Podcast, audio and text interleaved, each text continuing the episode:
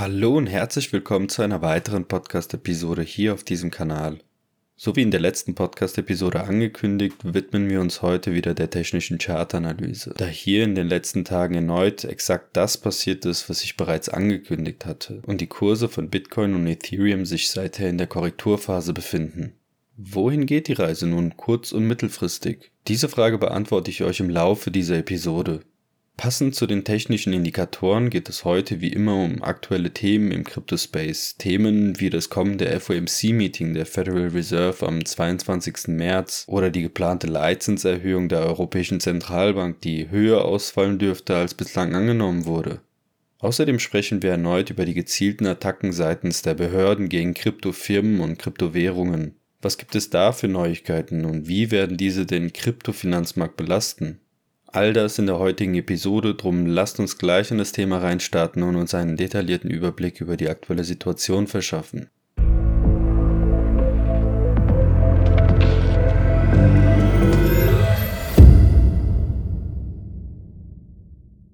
Wenn hier unter den Zuhörern irgendeiner noch daran zweifelt, dass die technische Chartanalyse funktioniert, dann hört euch bitte die vergangenen Podcast-Episoden an und lasst euch eines Besseren belehren. Ihr werdet feststellen, dass die Kursverläufe von Bitcoin und Ethereum haargenau an den von mir genannten Zielkursen sich bisher exakt so verhielten, wie wir es erwartet haben und sich die Kurse damit nun seit knapp zwei Wochen in der Korrekturphase befinden. Einige eher unerfahrene in Sachen Finanzprodukte fragen mich des Öfteren, wie die technische Chartanalyse überhaupt funktionieren kann. Die Antwort dazu ist relativ simpel. Stellt euch vor, ihr studiert an einer Universität und euch werden Vorlesungen gehalten, die die meisten Studenten eher langweilen, als dazu zu bringen, sich für die Klausuren vorzubereiten. In so einem Fall greift ihr als Student meist zu Büchern, die euch die gleichen, wenn nicht sogar mehr Informationen liefern, wohl wissend, dass das Risiko besteht, dass der Inhalt der jeweiligen Bücher nicht exakt dem entsprechen könnte, was in der Vorlesung vermittelt wird. Oder mit anderen Worten, es benötigt einiges an Zeit, um sich aus verschiedenen Quellen die Informationen zu beschaffen, die ihr euch hättet beschaffen können, wenn ihr einfach in der Vorlesung aufgepasst hättet. Jetzt stellt euch mal vor, es gäbe eine Art Regelbuch, das euch mit einer sehr hohen Wahrscheinlichkeit den langfristigen Erfolg beim Studium verspricht.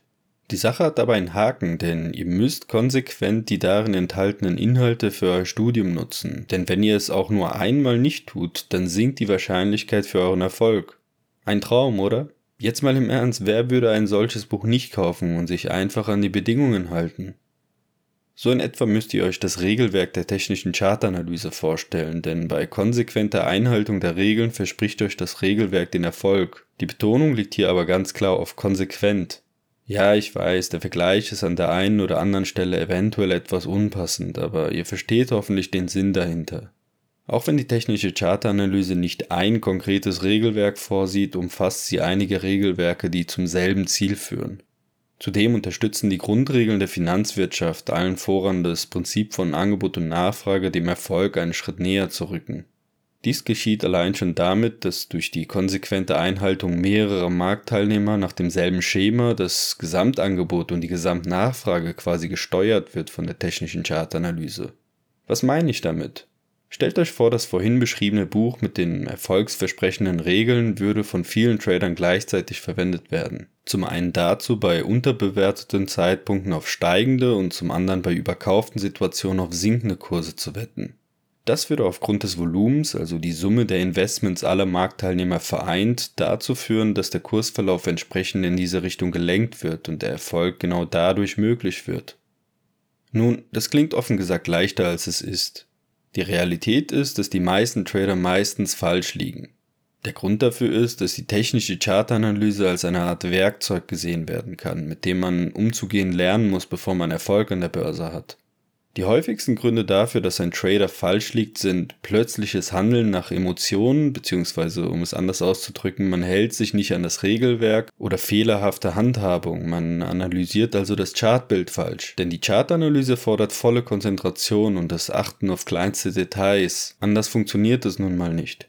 Die technische Chartanalyse funktioniert daher aufgrund von zwei Faktoren. Zum einen dadurch, dass durch das getradete Volumen aller Chartanalysten der Kursverlauf gesteuert wird und zum anderen aufgrund der Prinzipien der mathematischen Verhältnistheorie. Zum letzteren Thema werde ich zu gegebener Zeit eine eigene Episode aufnehmen, da das Thema schon sehr umfangreich und vor allem sehr interessant ist. So, genug geredet. Jetzt lasst uns doch mal unser Werkzeug nutzen und damit die aktuellen Chartbilder analysieren. Da ich diese Episode nun einige Tage früher aufnehmen muss, kann es passieren, dass zum Zeitpunkt der Veröffentlichung dieser Episode unsere Zielbereiche bereits erreicht sein werden. Ich weise außerdem an dieser Stelle darauf hin, dass die folgende Analyse keine Anlageberatung sein soll, sondern wir lediglich unser Know-how und unsere Prognosen mit der Öffentlichkeit teilen, um das Thema Finanzen ein Stück zugänglicher und verständlicher für den deutschsprachigen Raum zu machen. Wie zu Beginn angesprochen, bewegen sich sowohl der Bitcoin als auch Ethereum in die von uns vorhergesehene Richtung, nämlich nach unten. In einigen der letzten Episoden, beziehungsweise erstmalig sogar bereits in der elften Episode vom 29. Januar, hatte ich euch bereits die entsprechenden Zielbereiche der kommenden Korrekturen genannt, die ich nach wie vor als valide sehe. Trotz der Tatsache, dass die Hochs und Tiefs in der Regel abgewartet werden müssen, bevor man mathematisch weitere Zielkurse bestimmen kann, haben wir euch somit bereits vor mehr als einem Monat die Zielkurse der aktuellen Korrektur bestimmen können. Woran das konkret liegt, dass wir die Kursbewegung so früh bereits prognostizieren können, lernt ihr Stück für Stück im Laufe der Podcast-Episoden, da aus diesen meine persönliche Trading-Strategie bzw. das Fundament unseres selbstentwickelten Trading-Systems hervorgehen wird. Unserer Prognose aus dem Januar zufolge würde der Bitcoin-Kurs in den Bereich zwischen 19.650 und 18.650 respektive 17.270 US-Dollar eintauchen, ehe der Preis dann mittelfristig steil nach oben geht.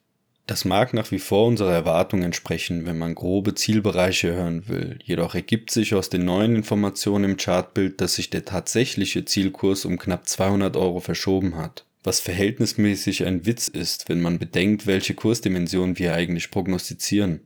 Damit schränken wir euch den Bereich, den der Bitcoin-Kurs nach Abschluss der Korrektur erreichen wird, auf den Zielkorridor zwischen 17.500 und 19.500 US-Dollar ein, da dieser Chartverlauf unseren Prognosen nach die höchste Eintrittswahrscheinlichkeit aufweist.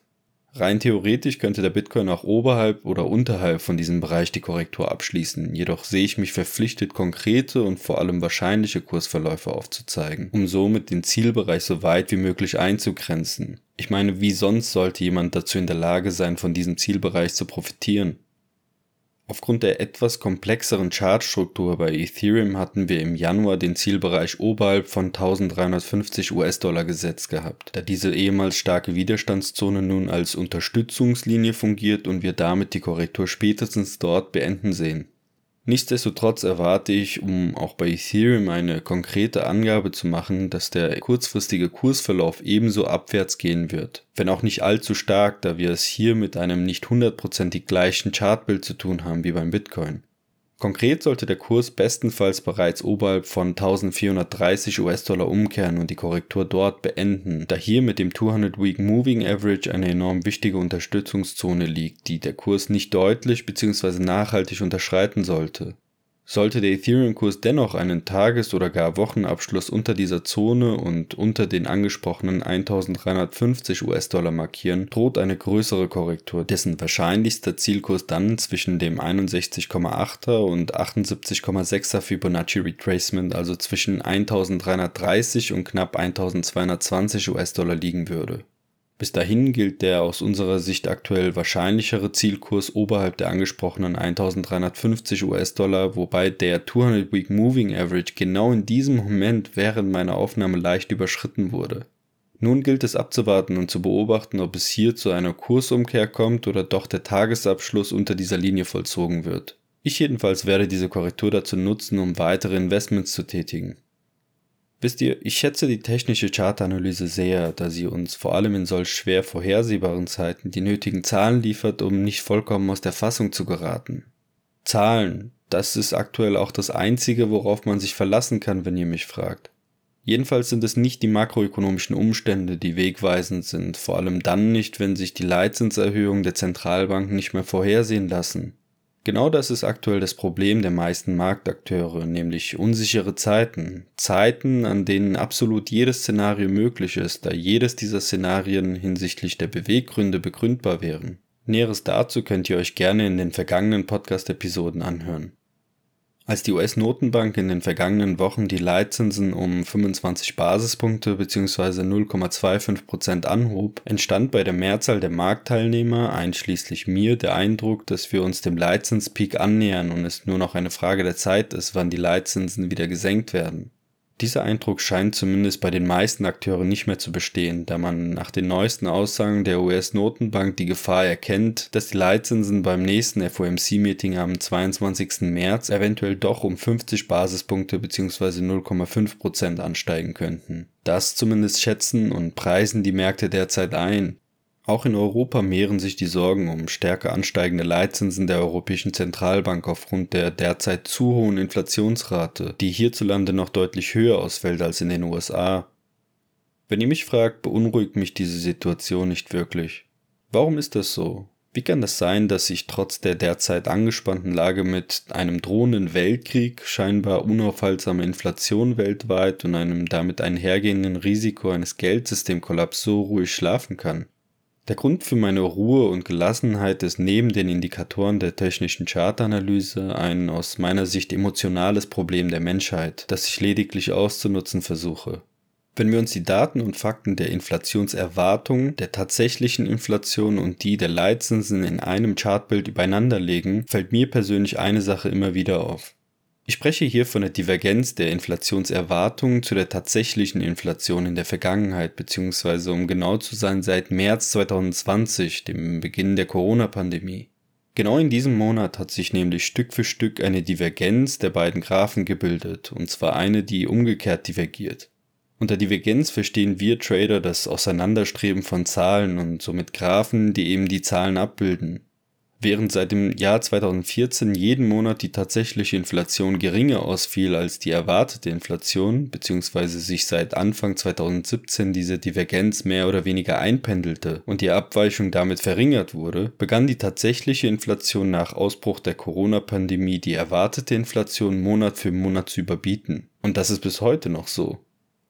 Nun, wieso erzähle ich euch das alles überhaupt? Worauf ich hindeuten möchte, ist die Tatsache, dass der Mensch emotional extrem verwundbar ist und dadurch nie in der Lage sein wird, seine Emotionen komplett außen vor zu lassen und eine vollkommen rationale Bewertung einer Situation vorzunehmen. Genau das ist es, was mir meine innere Ruhe gibt, weil ich ganz genau weiß, wie schnell sich das Blatt wenden kann und plötzlich alle wieder positiv gestimmt werden. In dem Moment, wo die tatsächliche Inflation die erwartete Inflation erneut unterschreitet, und ich sehe aktuell, wie nah diese Zahlen aneinander rücken, werden die Menschen erneut optimistisch in Bezug auf eine sinkende Inflation und damit sinkende oder stagnierende Leitzinsen gestimmt werden. Und genau das wird der Moment sein, in dem genau das auch einkehren wird, da nun mal auch die Zentralbanken darauf reagieren werden. Merkt euch meine Worte an dieser Stelle.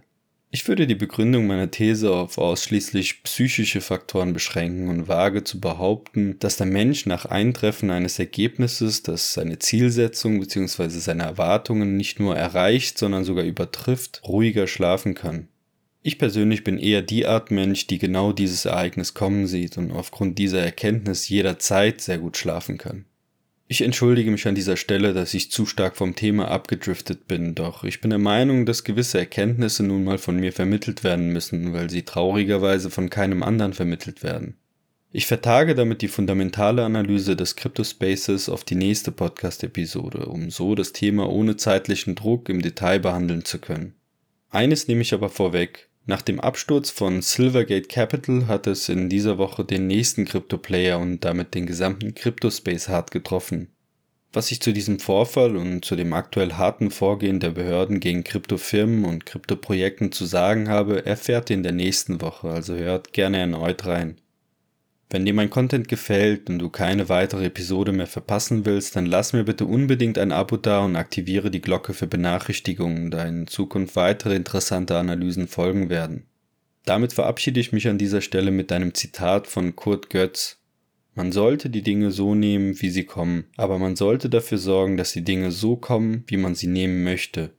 In diesem Sinne, macht's gut und bis zur nächsten Episode auf diesem Kanal.